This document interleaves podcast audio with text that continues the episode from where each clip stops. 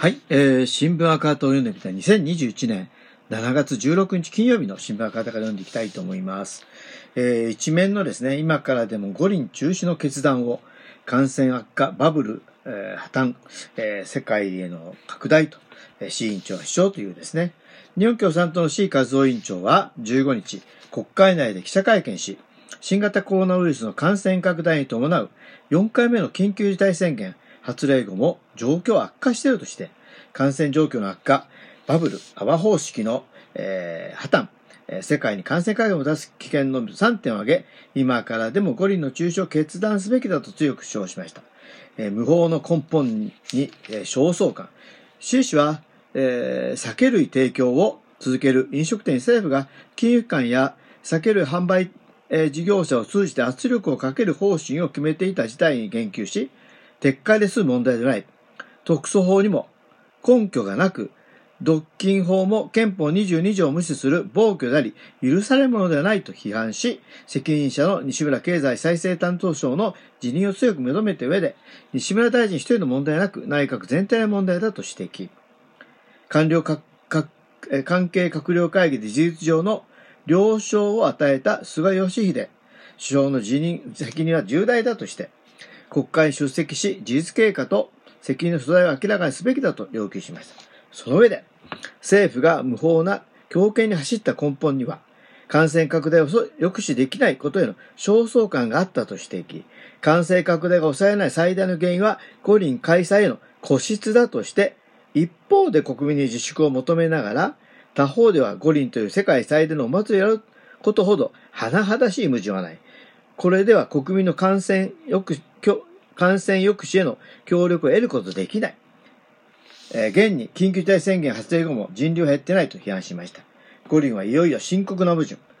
C 氏は五輪開催がいよいよ深刻な矛盾に陥っていることを3点にわたって指摘しました。第一は、感染状況が極めて悪くなっていることです。C 氏は東京都内の14日の新規感染者が1149人に達し、厚生労働省の専門家組織アドバイザリーボードも同日、デルタ株への置き換わりなどが進み、感染拡大の速度はさらに加速すると、えー資料を出したことを指摘。感染拡大が加速する途上での、えー五輪開催は、国民の命を文字通りギャンブルにかける無責任の極みだ。絶対に許されないと強調しました。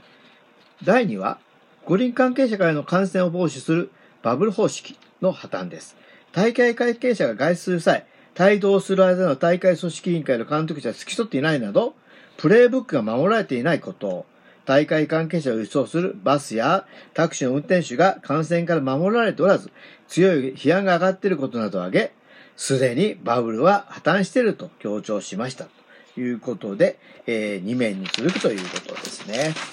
えー、市委員長の会見1面の続き。第3は五輪が、えー世界にき、えー感染拡大をもたらす危険性です。C 氏は世界看護師連盟が9日に菅首相と国際オリンピック委員会 IOC のバッハ会長宛てに送付をした五輪の中止延期を強く求める書簡の記述に言及しました。さらにワクチンの全予防接種の85%が高中所得国で実施され、えー低所得とか0.3%に過ぎない。ワクチンの格差が世界の大問題になっており、もし五輪が開催されれば、必然的に低所得国で大会帰りの人を起因とした死亡、入院、感染の数がとして大きくなり、ただでさえ大きい富裕国と低所得国の間の格差をさらに悪化させる危険性があると指摘されていると強調。東京五輪が震源地となって世界中にウイルスを広げる危険があると。特にその被害を深刻な形で被るのは発展途上国だと警告しました。C 氏はこの3点を考慮しても、今からでもオリンピックの中止を決断すべきだ。それを強く求めたいと主張しましたということのようですね。えーまあ、関連してあの、えー、市委員長の会見で述べていることを紹介したいと思います。人道的で画期的な判決。えー黒闇訴訟のことを言ってるんですけどね。地位氏上告断念を呼びかける。日本共産党の C 和夫委員長は15日の会見で、黒闇訴訟で、えー広島高裁が原告勝訴の判決を出したことへの受け止めを問われ、被爆者援護行す被害者救護行政の根本的な見直しを図る人道的で画期的な判決だ。我が党として高く評価したいと述べ、政府に上告断念を強く求めたいと表明しました。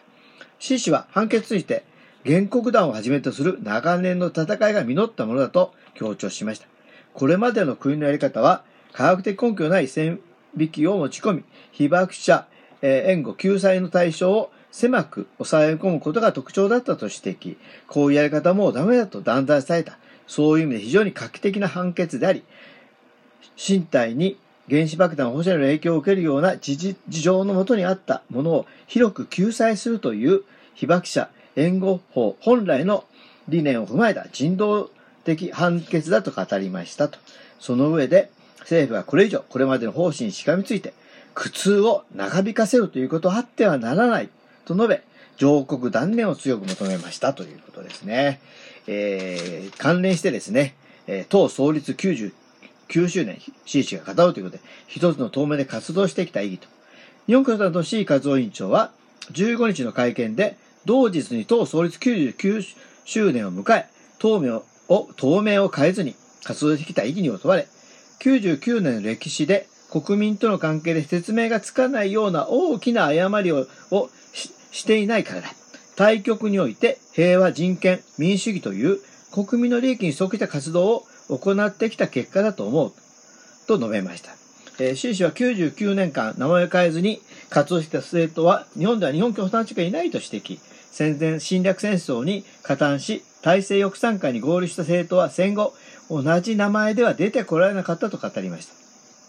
その上で、日本共産党は戦前侵略戦争に命がけで反対を貫き、天皇絶対の先制政治に反対して、国民主権の日本の実現を主張し続けたと指摘。戦後、ソ連、中国に不当な干渉を断固拒否して、自主、独立の路線を発展させてきたと振り返りました。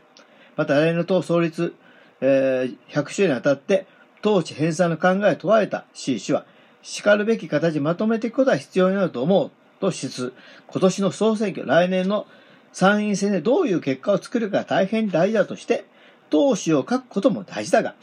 歴史を作る方はもっと大事だ。次の総選挙で結果が出せる大きな勝利、勝負になると述べましたということですね。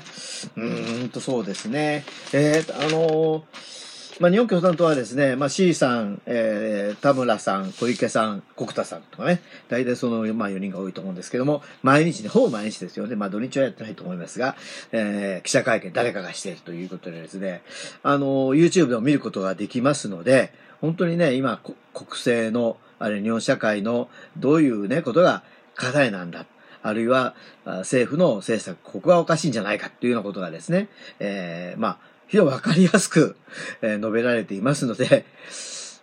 まあ、あの、菅さんやね、加藤官房長官の記者会見も、まあ、聞くのはいいんですけど、あの、それに比べてですね、非常にこう、えー、はっきり、えー、しているし、記者からの質問にも逃げずに答えてるという点ではですね、本当にあの、まあ、えー、ためになるなと思いますので、ぜひ皆さんもお時間がありましたら、えー、まあ、YouTube でほとんど見れること、見ることできると思いますから、えー、記者会見の様子ご覧いただければなと思いますし、えー、まだ、あのー、新聞カードを取っておられない方があったら、この機会にですね、あの、新聞カードをですね、お取りいただければなと思いまして、えー、2027年7月16日の、えー、新聞カード読んでみた、えー、は、昨日のあの、市和夫委員長のですね、国会内の記者会見の、えー、記事を読んでみました。ここまでお聞きいただき、えー、ありがとうございます。